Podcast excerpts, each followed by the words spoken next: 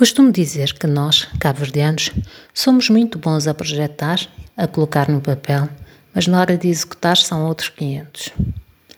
Quantos projetos magníficos conhecemos que ficaram pelas propostas ou podem até ter saído do papel, mas morreram na praia ou então foram operacionalizados com resultados muito aquém do potencial? Recentemente tive a oportunidade de conhecer no Centro da Reciclagem e Artesanato, instalado na localidade de São Francisco, na Ilha de Santiago. Numa visita guiada feita pelo responsável, um jovem de muito boa vontade e dinâmico, este explicou o percurso do centro, que começou no projeto e hoje pretende tornar-se numa entidade de referência no país no que respeita à reciclagem. No centro é feita a reciclagem de plástico e vidro descartado, ou seja, de lixo, transformando-os em produtos diversos, como enchimento de assentos, uh, brincos, souvenirs, uh, vasos, areia e blocos para construção civil.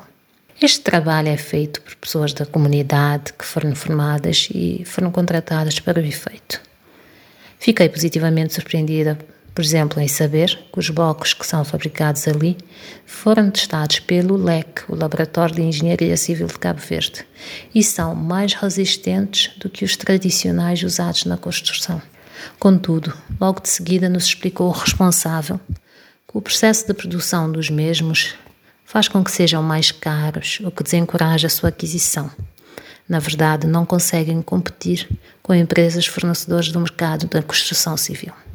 O grande desafio do centro neste momento é conseguir que a matéria-prima, o lixo, chegue às suas instalações, pois não dispõem de viatura para ir buscar à fonte, ficando assim à mercê da boa vontade de quem quer ajudar. Tratando-se de uma instituição que leva a cabo uma atividade que se mostra cada vez mais relevante num contexto de urgente despertar para a necessidade de preservação ambiental, mais ainda quando se trata de estados insulares como Cabo Verde, que são os mais afetados pelas alterações climáticas. Não seria de se esperar que um projeto destes, num país que tem graves problemas de gestão de lixo, aí acredito que grande parte desse lixo será plástico e vidro, que um projeto desses tivesse condições para efetivamente cumprir com a sua missão tivesse todo um sistema de suporte à volta que garantisse o seu sucesso. Ou, uma vez mais, como acontece em diversos outros ramos, fomos exímios no papel, sem nos importar tanto com a passagem para a prática. Pensemos bem de que vale ter no centro da reciclagem quando nem sequer está garantido o fornecimento da matéria-prima necessária para que opere de forma sustentável e competitiva. E estamos a falar de lixo, neste caso.